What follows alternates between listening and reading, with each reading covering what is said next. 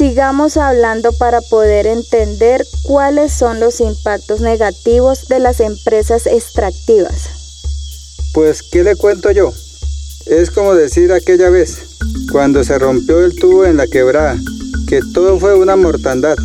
Nadie se atrevía a pasar por allá, no fuera a hacer que nos enfermáramos, y menos los niños dejarlos jugar por esos lados.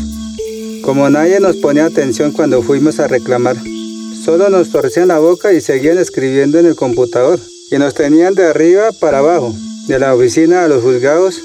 Entonces decidimos cambiar la estrategia y aprender cómo es que el Estado clasifica esos impactos para ordenar bien las demandas. Y ahí sí nos pusieron atención. Lo que hay que saber es que unos son los impactos territoriales Luego hay unos culturales y otros espirituales. Y también están los ambientales. Así sí entienden lo que le están haciendo al territorio. Porque como a ellos no les duele como a nosotros, entonces hay que saber hacernos escuchar. Exacto.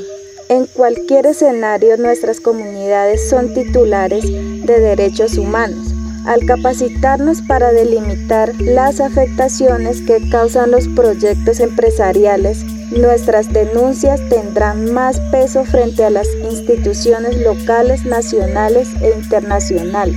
Sigamos tejiendo saberes desde los pueblos indígenas para defender nuestro territorio en este espacio de formación sobre empresas y derechos humanos en la Amazonía colombiana.